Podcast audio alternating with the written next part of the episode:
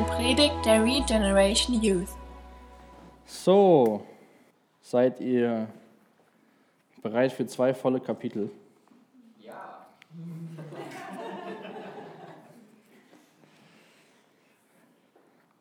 Das sehen wir in einer halben Stunde. Dürften mich ja dafür verantwortlich machen, der hat das mal eingeteilt. Ich halte mich nur an seine Vorgaben. Ähm, ja, der hatte mir die Woche sowas geschickt, kann ich ja kurz sagen, wie man, so wie man sich so einen Text ähm, erarbeiten kann, beziehungsweise den Text so ein bisschen gliedert nach Haupt- und Nebensätzen und so. Und ähm, dann habe ich das versucht, dann habe ich ihm geschrieben, weil der Weg so weit in sein Büro ist. Äh, gar nicht so einfach bei zwei Kapiteln. Dann sagte er so, ja, zwei Kapitel sind noch echt lang. Sag ich, du hast mir das gegeben. Was soll ich machen? Ähm, aber ich habe echt gesagt, das ist echt viel Text. Aber es ist gar nicht so schlimm, denn ähm, einen großen Abschnitt, vor allem im Kapitel 26, das ist von einer Geschichte, die haben wir schon zweimal gehört. Da geht es darum, wie Paulus Christ geworden ist, wie wir heutzutage sagen, wie Jesus ihm begegnet ist. Und ähm, auch davor geht es, es ist zwar neu, aber es geht um Sachen, die schon mal vorgekommen sind, dass Paulus sich von Menschen rechtfertigen muss, dass er von Juden angeklagt wird, dass Juden versuchen, ihn umzubringen. Aber ich würde gerne noch einmal äh, kurz was sagen ähm, zu der Bauen der Gebetswoche. Zurzeit ist ja wieder so, dass äh, samstags sich Leute hier treffen zum Bauen und wir haben eine Bau- und Gebetswoche, 5. bis 10. März. Und äh, wenn ihr Zeit habt, in der Woche vorbeizukommen, wäre das echt cool, dass wir oben die Kinderräume fertig kriegen. Jetzt, das schaffen wir nicht in der Woche, aber dass wir einen großen Schritt weiterkommen in der Woche. Ähm, ich weiß nicht, ob ihr euch Urlaub nehmen könnt oder ob ihr nach der Arbeit einfach kommen könnt. Können wir drüber nachdenken, auf jeden Fall. Es wäre cool, wenn wir da auch von jungen Leuten einige am Start haben und dann das Ding nach vorne bringen. Das wäre echt cool. Nochmal ganz kurz vielleicht so zum Überblick. 29. Dezember war das letzte Mal, dass wir Apostelgeschichte angeschaut haben. Äh, gar nicht mehr in diesem Jahr bis jetzt passiert. Und ähm, das war in Kapitel 24 in der Apostelgeschichte. Und am Ende, der letzte Vers, da steht, auf diese Weise vergingen zwei Jahre. Dann wurde Porcius Festus Nachfolger von Felix. Und weil Felix sich bei den Jungen beliebt machen wollte, ließ er Paulus nicht frei, sondern hielt ihn weiter im Gefängnis. Zwei Jahre sind vergangen. Der Paulus war in Gefangenschaft. Ähm, der ist ja nach Jerusalem gekommen, nach seiner dritten Missionsreise. Und die Juden haben da ihn im Tempel, wollten sie ihn quasi verhaften und lynchen. Und da kam ja dieser römische Kommandant dazwischen, hat ihn befreit. Und dann hat Paulus noch an dem Tag und an dem Moment gesagt, hier, ich will nochmal zu meinem, zu meinem Volk reden, hat zu seinem Volk geredet und der Mob wurde noch größer, wurde wieder gerettet vom Kommandant, wurde dann nochmal vor den äh, Hohen Rat geführt, weil der Felix keine Ahnung hatte, was es da mit den religiösen Sachen auf sich hatte, was die Juden angeklagt haben. Da kam es wieder zum Streit, der wurde wieder von dem Kommandant herausgezogen und seitdem sitzt Paulus äh, unter Gewahrsam bei dem Felix. Seit zwei Jahren. Ich weiß nicht, wie lange manchmal ihr auf Dinge wartet oder wo ihr frustriert seid. Also wenn ihr zwei Jahre mal irgendwo feststeckt, weil euch jemand nicht freilassen will, obwohl ihr unschuldig seid, ähm, dann könnt ihr mal den Paulus später im Himmel fragen, wie das so war. Aber das Coole ist, in Kapitel 23, Vers 11, ähm, das war in der Nacht, da ist Gott Paulus erschienen, hat ihm gesagt, sei stark und mutig, denn genauso wie du in Jerusalem ein Zeuge warst und für mich eingetreten bist, sollst du auch in Rom ein Zeuge sein. Das war ein Versprechen an den Paulus und dann haben wir gesehen auch, dass er von einer ganzen Armee begleitet worden ist nach Caesarea, wo er dann hier zum Felix gekommen ist. Und er wird nach Rom kommen, das ist ja kein Geheimnis, das lesen wir in den, in den nächsten Kapiteln in der Apostelgeschichte. Und der wird heute auch sagen, ich will zum Cäsar, weil es wieder von einer Verhandlung war. Aber ich finde das cool zu sehen, dass selbst in den kurzen Abschnitten in der Apostelgeschichte wir sehen, dass Gott zu seinem Wort steht, dass das, was er sagt, dass er es auch erfüllt. Auch wenn der Zeitraum und so manchmal für uns nicht verständlich ist, hält sich Gott an das, was er dem Paulus gesagt hat, dass er noch weitere Aufgaben für ihn hat. Genau, zwei Jahre sind vergangen, Paulus hängt immer noch da im Gewahrsam. Der neue Statthalter Festus kommt. Felix, der war nicht so der Beste, der wurde abgesetzt, wurde durch den Festus abgelöst und der tritt hier seine Herrschaft als Statthalter an. Und ich finde es total spannend, den Text heute Abend mal anzuschauen, mit dem Hintergedanken, sich auf den Charakter von dem Paulus zu konzentrieren. Wie Paulus mit den ganzen Sachen umgeht. Ähm, es war ja in den letzten, in den letzten Abschnitten auch schon so, dass er einmal alleine dastand und ich da schon sehr begeistert war von, von der Art und Weise, wie Paulus einfach reagiert hat. Er ist nie ausfallend geworden, er ist die Leute nie angegangen körperlich, er hat immer wieder Jesus verkündet, egal wie schlimm die Anklang war, egal wie seine Behandlung war. Und deswegen lasst uns heute Abend diese zwei Kapitel mal mit dem Spiegel oder mehr danach gucken, wie Paulus Charakter ist in den einzelnen Situationen. Und ähm, ich habe mal geguckt, was der Duden sagt, wie er Charakter beschreibt. Im Duden steht, dass der Charakter ein individuelles Gepräge eines Menschen durch ererbte und erworbene Eigenschaften, wie es in seinem Wollen und Handeln zum Ausdruck kommt. Das heißt, der Charakter formt Menschen, wie er dann handelt oder wie es im Handeln zum Ausdruck kommt. In Wikipedia steht unter Charakter versteht man traditionell ausgehend von der aristotelischen Ethik ups,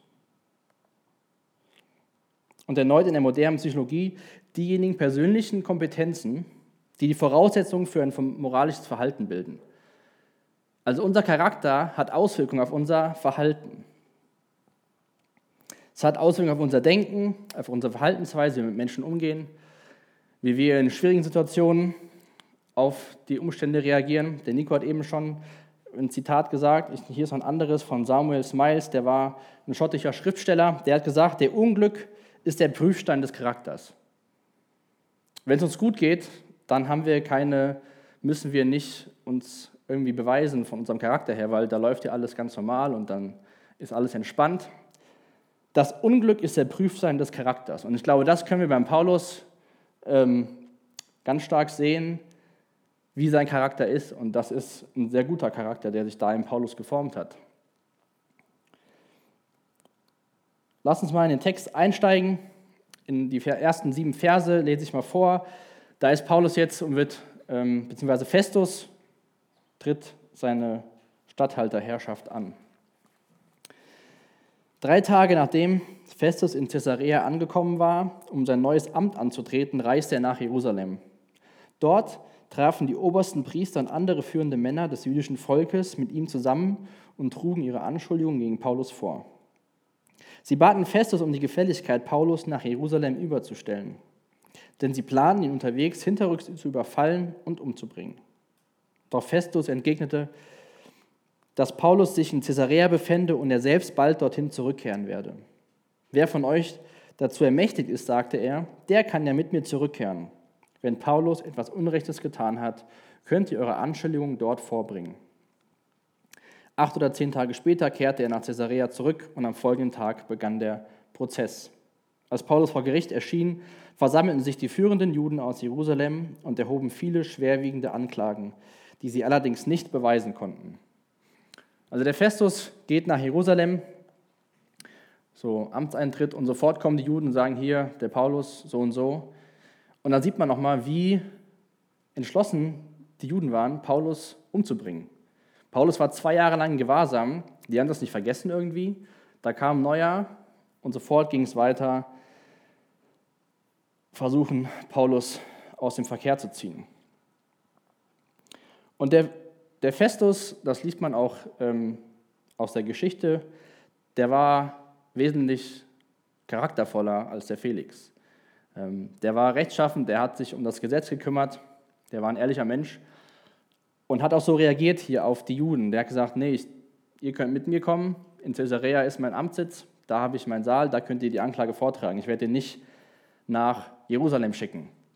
Und auch hier finde ich es wieder spannend, dass, dass Gott diesen Festus irgendwie gebraucht. Ich weiß nicht, oder ich bin ziemlich sicher, dass Festus nichts von der Verheißung, die Gott dem Paulus in Kapitel 23, Vers 11 gegeben hat. Aber Gott gebraucht den Festus, indem er sagt, hier Leute, ihr könnt mitkommen, aber Paulus kommt nicht zu euch und vereitelt somit wieder die Möglichkeit von den Juden, Paulus umzubringen. Und das finde ich einfach cool zu sehen, in diesen kleinen Momenten, wie Gott so die Fäden in der Hand hat. Auch wenn wir vielleicht denken, ja, da hat der Felix eine gute Entscheidung getroffen, was sicherlich so ist. Ähm, ist Gott souverän dahinter und sieht alles, was so passiert. Paulus wird angeklagt, mal wieder, und dann lesen wir in Vers 7 schwerwiegende Anklagen, die sie nicht beweisen konnten. Ich lese euch mal einen Vers vor aus Offenbarung 12, Vers 10. Da schreibt der Johannes, der die Offenbarung schreibt, dann hörte ich eine laute Stimme durch den Himmel rufen, jetzt ist es geschehen. Die Rettung und die Kraft und das Reich unseres Gottes und die Macht seines Christus sind da. Und jetzt kommt der Teil, denn der Ankläger unserer Brüder, der sie Tag und Nacht vor unserem Gott verklagt, wurde auf, wurde auf die Erde hinabgeworfen. Der Ankläger, der unsere Brüder, der sie Tag und Nacht vor unserem Gott verklagt. Paulus hat hier offensichtlich eine Anklage gehabt von den Juden, die was gegen ihn hatten, die was gegen Jesus hatten.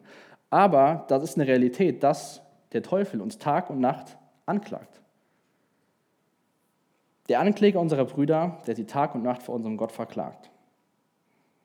Und Paulus schreibt den Römern in Römer 8, in den Versen 33 und 34 folgendes. Wer wagt es, gegen die Anklage zu erheben, die von Gott auserwählt wurden? Gott selbst ist ja der, der sie gerecht spricht. Wir haben eben gesungen, dass Jesus für uns in den Tod ging, dass wir dadurch gerecht gesprochen sind. Wer sollte uns verurteilen? In Vers 34. Christus selbst ist ja für uns gestorben. Mehr noch, er ist der Auferstandene. Er sitzt auf dem Ehrenplatz zur rechten Seite Gottes und tritt für uns ein. Der Teufel ist da Tag und Nacht und klagt uns an und Tag und Nacht ist unser hoher Priester Jesus im Himmel und tritt für uns ein und sagt, ich bin gestorben, durch mich sind diese Menschen gerecht gesprochen. Durch mein Blut am Kreuz sind die Sünden vergeben. Und die Anklage ist haltlos vom Teufel. Genauso wie die Anklagen haltlos sind von den Juden, aber die versuchen es immer wieder.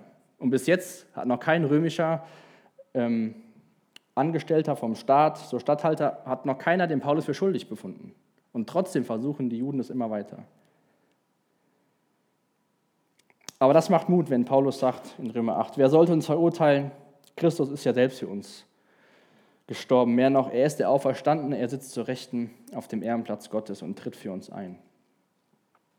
Und so tritt auch Gott immer wieder für Paulus unsere Geschichte ein, denn er trägt ihn immer wieder weiter, bis er dann in Rom ankommt, was wir auch noch in den nächsten drei Wochen lesen werden, und dort Zeugnis für Jesus ist.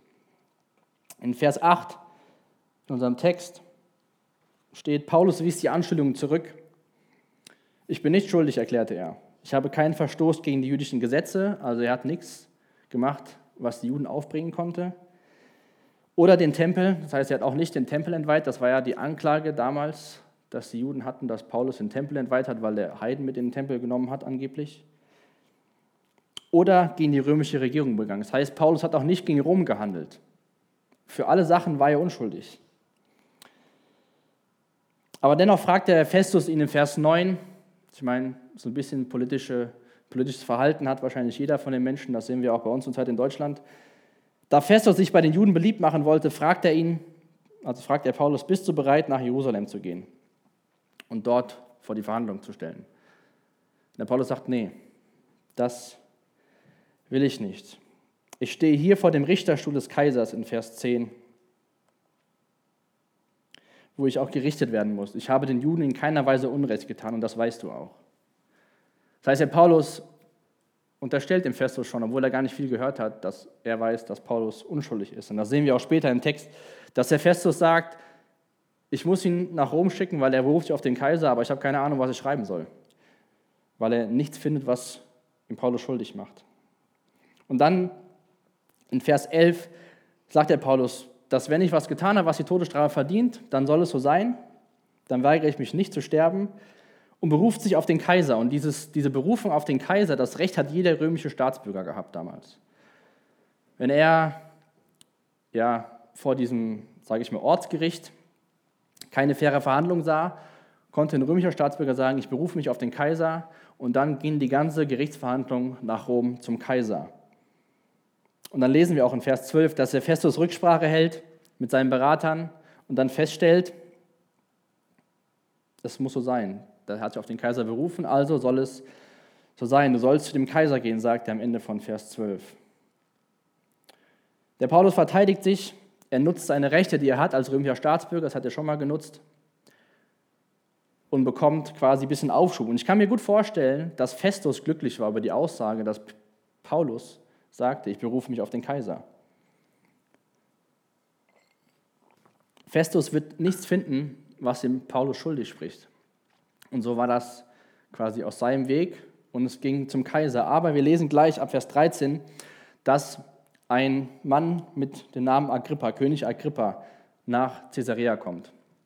Der war König von einer kleinen Provinz, wo auch Palästina und Galiläa dazugehört hat und hat quasi so einen Hoheitsbesuch äh, abgestattet, wie wenn wir irgendwann mal wieder einen neuen Bundeskanzler haben. Dann kommen irgendwelche Leute von außerhalb, von hohen Ämtern und machen ein Tamtam und sagen, schön, dass es dich gibt, schön, dass du Bundeskanzler bist. So war das ein Besuch von dem König Agrippa. Zumindest war das geplant, dass das dieser Besuch ist. Denn in Vers 13 im Text lesen wir, einige Tage später traf König Agrippa mit seiner Schwester Beneike zu einem Amtsantrittsbesuch bei Festus ein.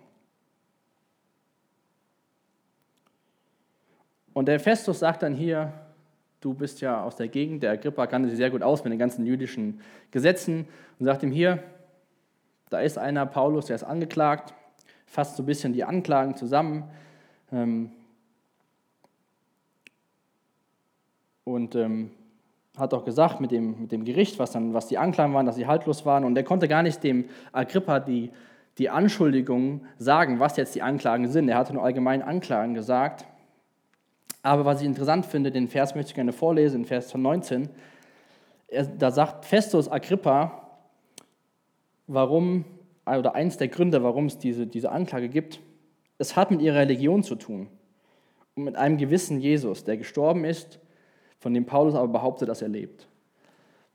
Und das sehen wir auch immer wieder bei Paulus. Egal wo er ist, er predigt über Jesus, dass er gestorben ist und dass er auferstanden ist und dass er lebt. Das sind die essentiellen Botschaften, die Paulus immer wieder den Menschen predigt. Das sehen wir auch nachher in Kapitel 26.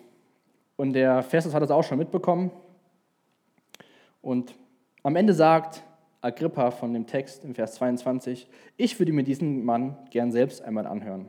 Und Festus erwiderte, das sollst du gleich morgen.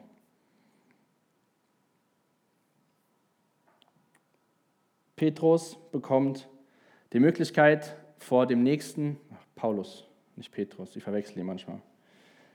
Paulus bekommt die Möglichkeit, vor dem nächsten Oberen sein Zeugnis zu geben. Apostelgeschichte 9, Vers 15, das ist die Geschichte, wo Paulus sich bekehrt, wo Jesus ihm begegnet und da bekommt er schon von Jesus gesagt, was, dass er vor den, den Führenden und Regierenden für ihn eintreten soll.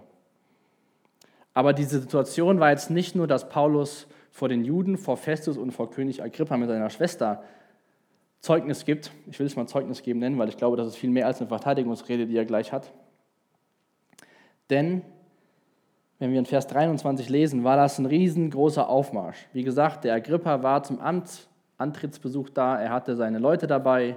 Festus hatte seine Leute aus der Stadt, wie das so die großen Politiker machen. Da gibt es ein Riesentamtam. Und dann lesen wir in Vers 23, so erschien Agrippa und Bernike am nächsten Tag mit großem Prunk in Begleitung der hohen Offiziere und der einflussreichsten Männer der Stadt im Auditorium. Festus befahl, Paulus fortzuführen. Das heißt, der Paulus hatte keine Gruppe von fünf Leuten da, zu denen er redete, sondern eine Riesengruppe von Offizieren, von einflussreichen Menschen, von König, vom Statthalter. Und Gott ist treu zu dem, was er seinen, seinen Jüngern aufträgt. Bevor wir uns den Text aus der Rede anschauen, würde ich gerne vier Verse vorlesen aus 1 Timotheus Kapitel 2. Ähm, da schreibt der Paulus dem Timotheus, was, was wichtig ist für die Gemeinde. Und ich finde, was der Paulus dem Timotheus da schreibt, das sehen wir in unserem Text Paulus live und in Action, sage ich mal, tun. Ähm, ich lese das einfach mal vor in Vers 1 aus 1 Timotheus Kapitel 2 sagt der Paulus, das Erste und Wichtigste, wozu ich die Gemeinde auffordere, ist das Gebet. Es ist unsere Aufgabe, mit Bitten, Flehen und Danken für alle Menschen einzutreten. Fordere ich auf, das Wichtigste ist das Gebet, für alle Menschen einzutreten. Paulus sagt dem Timotheus hier, die Gemeinde muss beten. Das ist so wichtig. Und betet für alle Menschen. Betet nicht nur für die, die euch gefallen. Betet nicht nur für die, denen, die euch wohlgesonnen sind. Betet nicht nur für die, die bei euch in die Gemeinde kommen, sondern betet für alle Menschen. Und dann in Vers 2, insbesondere für die Regierenden und alle, die eine hohe Stellung einnehmen. Ich glaube, das machen wir viel, also ich mache das viel zu wenig. Ich beschwere mich lieber über das, was für ein Chaos da ist, aber dafür zu beten, fällt mir auch selten ein. Und dann finde ich es cool, was Paulus in Vers 2 sagt, was der Grund ist oder was davon die Folge ist. Also er sagt, betet für die Regierenden, damit wir ungestört und in Frieden ein Leben führen können und uns ganz entspannt auf unsere Rente freuen.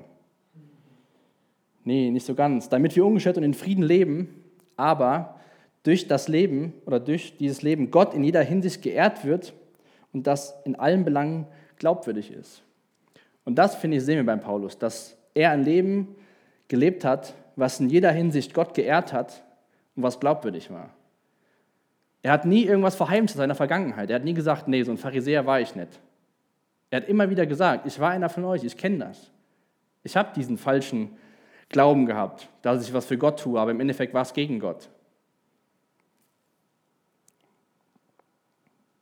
Vers 3 in dem Timotheus-Abschnitt. In dieser Weise zu beten ist gut und gefällt Gott, unserem Retter.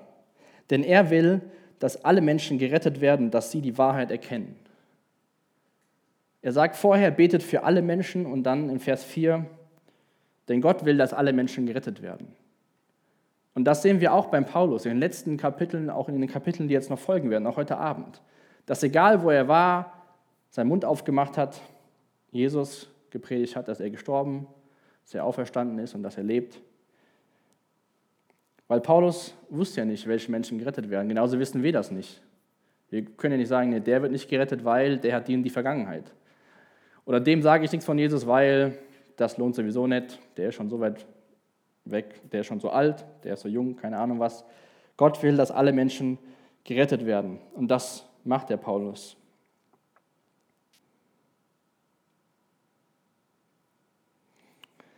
Er lebt zum Wohle der Menschen und Gott zur Ehre. In jeder Situation, wo er sich befindet, auch nachdem er zwei Jahre lang in Gefangenschaft saß und nichts passierte. Wenn wir jetzt in Vers 24 zurück in unserem Text schauen, dann gibt der Festus auch so ja, eine kurze Zusammenfassung, aber hier, hier sehen wir auch seine, seine Not, dass er nicht weiß, was die Schuld ist, die Paulus auf sich geladen hat. Vers 24. Dann erklärte Festus, König Agrippa und alle Anwesenden, dies ist der Mann, dessen Tod sowohl die Juden hier am Ort als auch die Juden in Jerusalem fordern. Meiner Meinung nach hat er jedoch nichts getan, was die Todesstrafe verdient.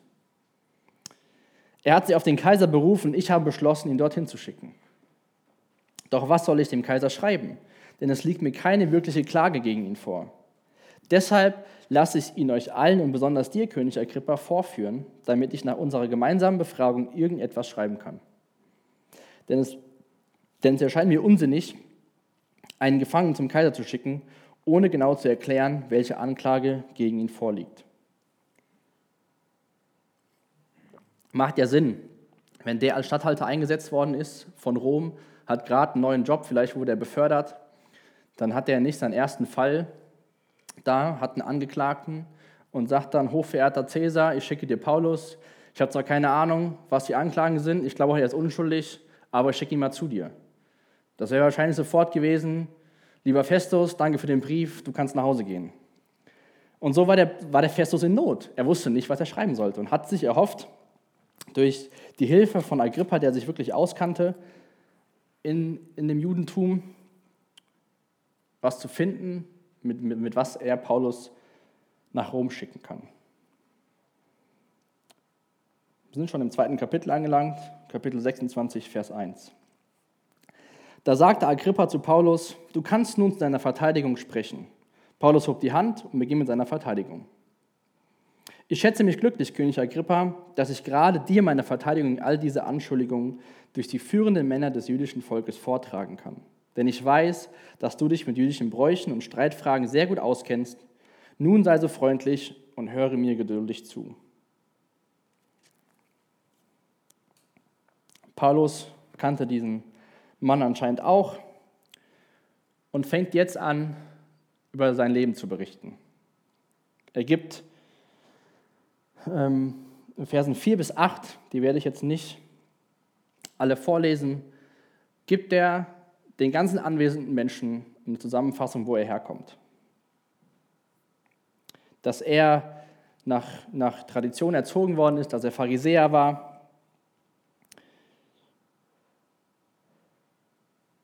Und das finde ich gut, dass Paulus sich dahin stellt und den Leuten erstmal sagt, wo er herkommt. Ähm, ja, ich habe das eben schon gesagt, er hat sich nie dafür geschämt zu sagen, ich komme da und daher, ich war ein Pharisäer, ich habe das und das gemacht, ich habe die und die Menschen umgebracht. Das sehen wir auch in den Versen 9 bis 11, die würde ich gerne vorlesen. Da schreibt er, früher glaubte ich alles, was in meinen Kräften steht, tun zu müssen, um den Anhängern des Jesus von Nazareth Einhalt zu gebieten. Von den Anführern des jüdischen Volkes dazu bevollmächtigt, also von den Menschen, die ihn jetzt anklagen, ließ sich viele Gläubige in Jerusalem verhaften. Wenn sie zum Tode verurteilt wurden, stimmte ich ebenso gegen sie. Also Paulus bekennt sich hier ganz öffentlich dazu, dass er Menschen zum Tode verurteilt hat. Oft ließ ich sie in Synagogen auspeitschen, weil ich dazu bringen wollte, Christus zu verfluchen.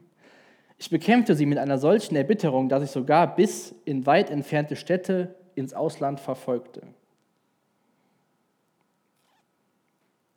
Jetzt könnte man ja meinen, warum macht er sowas? Das ist ja eine schandhafte und schämende Vergangenheit.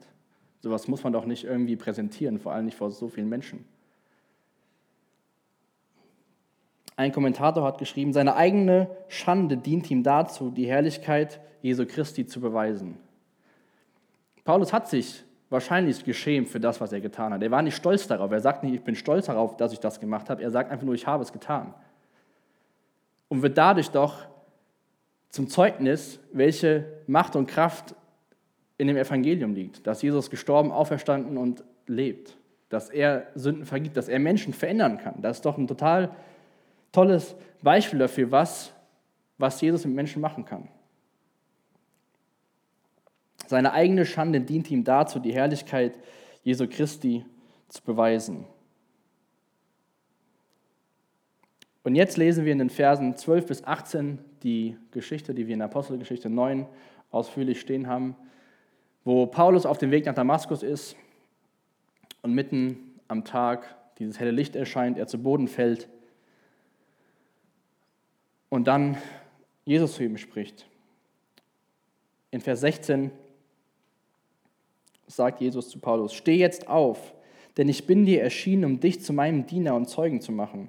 Du sollst der Welt von dieser Erfahrung und von anderen Ereignissen erzählen, bei denen ich dir erscheinen werde.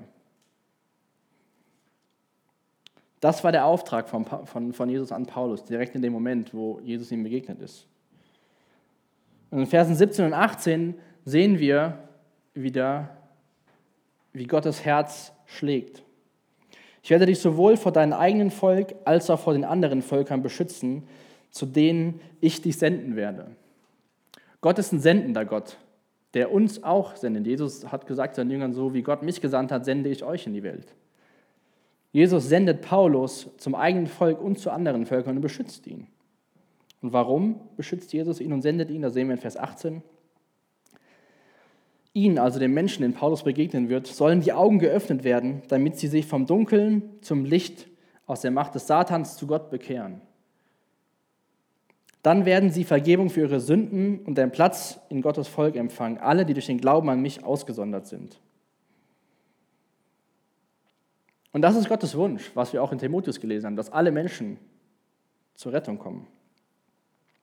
Gott hatte einen ganz speziellen Auftrag für Paulus, als erster Missionar sozusagen zu den Heiden zu gehen und hat ihn bis zu diesem Tage, egal Schiffbruch, ob Verhaftung, immer wieder beschützt und weitergetragen, um das zu erfüllen, was sein Auftrag war.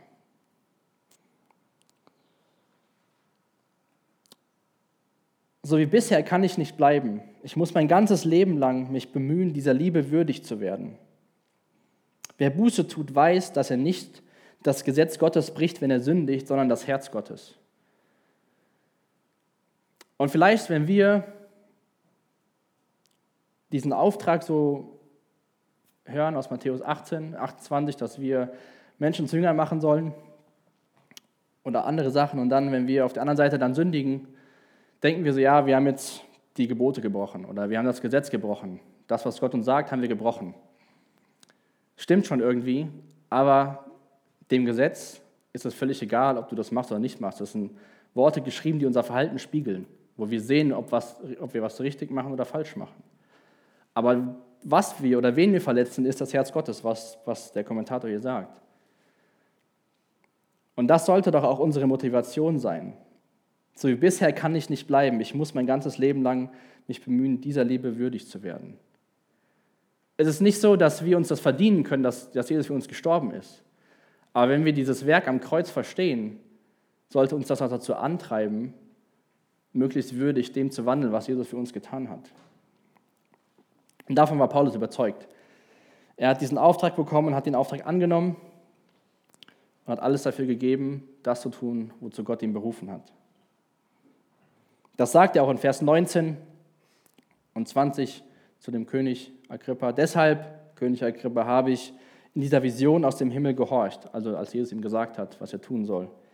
Ich habe zuerst den Juden in Damaskus, dann denen in Jerusalem und in ganz Judäa sowie den Nichtjuden gepredigt, dass sie sich von ihren Sünden abwenden und zu Gott bekehren müssen. Und dann sagt er auch, durch ihre guten Werke sollen sie beweisen, dass sie ihr Leben geändert haben. Also die Werke sind ein Beweis für das, dass wir uns verändert haben und nicht die Werke tun, dass wir uns verändern. Weil ich das gepredigt habe, verhaften mich einige Juden im Tempel und versuchten mich umzubringen. Und dann wieder, doch Gott beschützte mich, sodass ich heute noch lebe und allen, vom kleinsten bis zum größten, diese Tatsachen berichte. Ich lehre nur das, was schon die Propheten und Mose vorausgesagt haben nämlich, dass der Christus leiden und als erster von den Toten auferstehen würde, als Licht für die Juden wie für die Nichtjuden. Das sagt der Paulus nach einer Zeit, wo er zwei Jahre lang in Gewahrsam war, wo der Statthalter vom Paulus Bestechungsgeld haben wollte, aber ihn sowieso nicht freigelassen hätte, weil er den Juden Gefallen tun wollte und sich nicht entscheiden konnte, was er wollte. Jetzt könnt ihr mal so ein bisschen über euer Leben nachdenken, wenn ihr schon mal Situationen habt, wie ihr frustriert werdet und wie ihr dann vielleicht reagiert. Und das sind wahrscheinlich keine Situationen, wo man zwei Jahre lang unschuldig in Gewahrsam sitzt. Und dann kommt dieser Paulus nach der Zeit, kriegt eine Plattform und nutzt die Plattform direkt wieder, davon zu reden, dass Christus leiden musste und als erster von den Toten auferstanden ist. Doch Gott beschützte mich, sodass ich heute noch lebe, um allen, vom kleinsten bis zum größten. Er hatte diese Menschen, diese ganzen einflussreichen Menschen vor sich, Festus, Agrippa, diese äh, Offiziere. Er hat sich nicht irgendwie versucht, wohlwollend dem, dem Agrippa irgendwas im Mund zu schmieren, hätte er bestimmt auch gekönnt. Er kannte alles aus seiner Vergangenheit, was die Juden anklagt, er hätte irgendwas machen können. Aber er hat diese Möglichkeit genutzt um das zu tun, zu was Gott ihn berufen hat.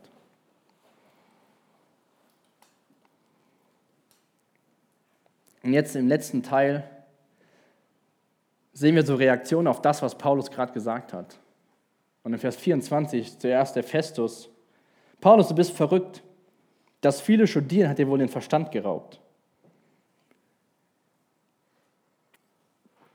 Paulus hat gesagt, Jesus ist von den Toten auferstanden und dann so ein bisschen wird er unterbrochen. Plötzlich rief Festus, Paulus, du bist verrückt. Doch Paulus erwiderte, ich bin nicht verrückt, ernst wird Festus. Was ich sage, ist wahr und meine Worte sind vernünftig. König Agrippa weiß darüber Bescheid. Ich spreche ganz offen, denn ich bin sicher, dass diese Ereignisse ihm alle wohl bekannt sind. Schließlich haben sie sich nicht im Verborgenen ereignet. Paulus Leben, was passiert ist und auch vor allem das, was mit Jesus passiert ist, war kein Geheimnis. Das war nicht irgendwie hier unten im Bunker und dann sind die Leute rausgegangen und haben gesagt, hier, Jesus ist gestorben, ist auferstanden und das und das passiert. Das war alles öffentlich. Da gibt es kein, keine zwei Personen, die eine Offenbarung bekommen haben, dass es mit Jesus passiert, sondern Menschen haben es gesehen. Es gibt 500 Augenzeugen, die gesehen haben, dass Jesus auferstanden ist. Und dieser König kannte sich aus und er wusste das alles. Und auch hier wieder, Paulus wird so ein bisschen angegangen von dem, von dem Festus und sagt, ey, du bist verrückt. Das Studieren dir den Verstand geraubt. Also ich weiß, dass wenn mir jemand sowas sagt, dann sage ich nicht, nee, alles gut, ich bin nicht verrückt, das ist alles wahr und ist alles vernünftig, es macht alles total Sinn. Also mein Temperament ist dann eher, dass ich auf, auf Gegenangriff gehe. Aber ich, der Paul ist einfach faszinierend. Der ist so ruhig in all dieser, in diesen Kämpfen sozusagen. Ob jetzt persönlich, weil er für verrückt erklärt wird, oder weil er sagt, Jesus ist auferstanden und die Juden wollen ihn umbringen. Agrippa unterbrach ihn in Vers 28. Ach, stopp, ich habe einen Vers vergessen. Vers 27 der auch gar nicht unwichtig ist. Denn da sagt der Paulus, König Agrippa, glaubst du den Propheten?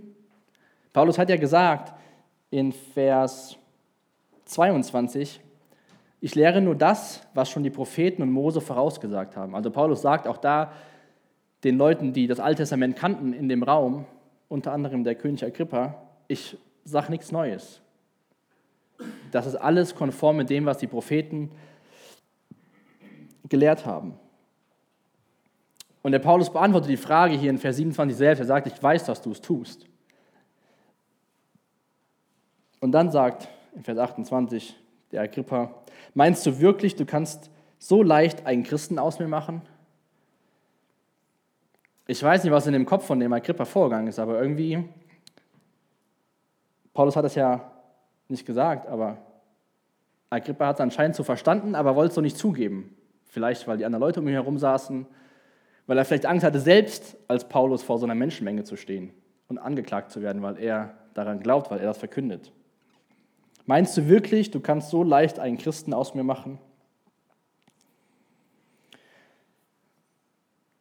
Paulus entgegnete, ob leicht oder nicht, jedenfalls bete ich zu Gott, dass sowohl du als auch jeder einzelne Zuhörer hier so werde wie ich. Also dass jeder Zuhörer Jesus erkennt. Unter den Zuhörern waren auch die Menschen, die Paulus angeklagt haben. Da waren die Juden, die seit über zwei Jahren versuchen, ihn umzubringen. Jedenfalls bete ich zu Gott, dass sowohl du als auch jeder einzelne Zuhörer hier so werde wie ich, nur ohne diese Ketten. Selbst seinen Feinden, von außen zumindest, wünscht er Freiheit in Christus. Da stand der König, der Statthalter, Bernike und alle anderen auf und gingen. Irgendwie hatte die das getroffen, haben sich im Hinterraum getroffen. Als sie miteinander über die Angelegenheit sprachen, waren sie sich einig, dieser Mann hat nichts getan, was eines Todes oder Gefängnisstrafe verdient hätte. Und Paulus hat ja gar nicht lauter Sachen versucht zu argumentieren, warum er nicht, warum das nicht stimmt. Er hat einfach von seinem sein Leben geöffnet und hat gesagt, das war ich, das ist passiert, das bin ich geworden, das habe ich gepredigt. Er hat Zeugnisse gegeben und sein Zeugnis war seine Verteidigungsrede. Und Agrippa in Vers 32 sagte zu Festus, er könnte eigentlich freigelassen werden, wenn er sich nicht auf den Kaiser berufen hätte. Das heißt, der Agrippa sagt, Hätte er Paulus nicht gesagt, ich berufe mich auf den Kaiser, hätte er jetzt gehen können.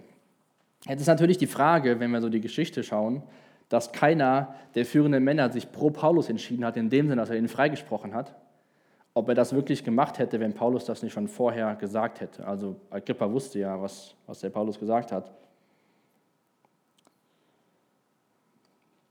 Der Paulus schreibt den Korinthern in 1. Korinther 1, Vers 18, ich weiß, wie unsinnig die Botschaft vom Kreuz in den Ohren derer klingt, die verloren gehen.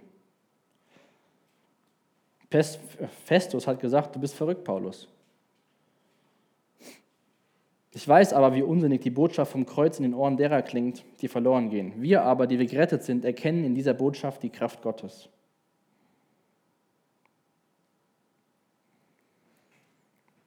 Und das ist, habt ihr bestimmt auch schon mal erlebt dass wenn ihr irgendwas erzählt und dann Leute denken, ach, das ist ja, was du da erzählst, das macht gar keinen Sinn. Und wir können keinen Menschen davon überzeugen, was in Gottes Wort steht. Wir brauchen also wir können uns gerne mit ihnen unterhalten und äh, über Dinge reden aus der Bibel, aber wir können diese Menschen nicht davon überzeugen, dass sie glauben müssen. Wir können mit ihnen reden und können für sie beten und dann muss der Heilige Geist diese Menschen überzeugen, dass, dass diese Botschaft die Wahrheit ist. Gott kann die Herzen der Menschen verändern. Der Spurgeon hat zu dem Agrippa gesagt, fast überzeugt ein Christ zu sein, ist wie ein Mann, der fast begnadigt wurde, aber dann gehängt wurde. Wie ein Mann, der fast gerettet wurde, aber dann im Haus verbrannt ist. Ein Mann, der fast gerettet ist, ist verdammt. Also es reicht nicht, fast am Ziel zu sein, fast zu glauben. Ein Teil zu glauben und ein Teil nicht. Ein Mann, der fast gerettet ist, ist verdammt oder ist verloren. Ich finde das echt erstaunlich, wenn, wie, wie Paulus in so einer Situation einfach reagiert. Und ich wünsche mir echt, dass wir von dem Paulus lernen, dass wir so besonnen werden in unserem Handeln, wenn uns Dinge widerfahren, die unrecht sind.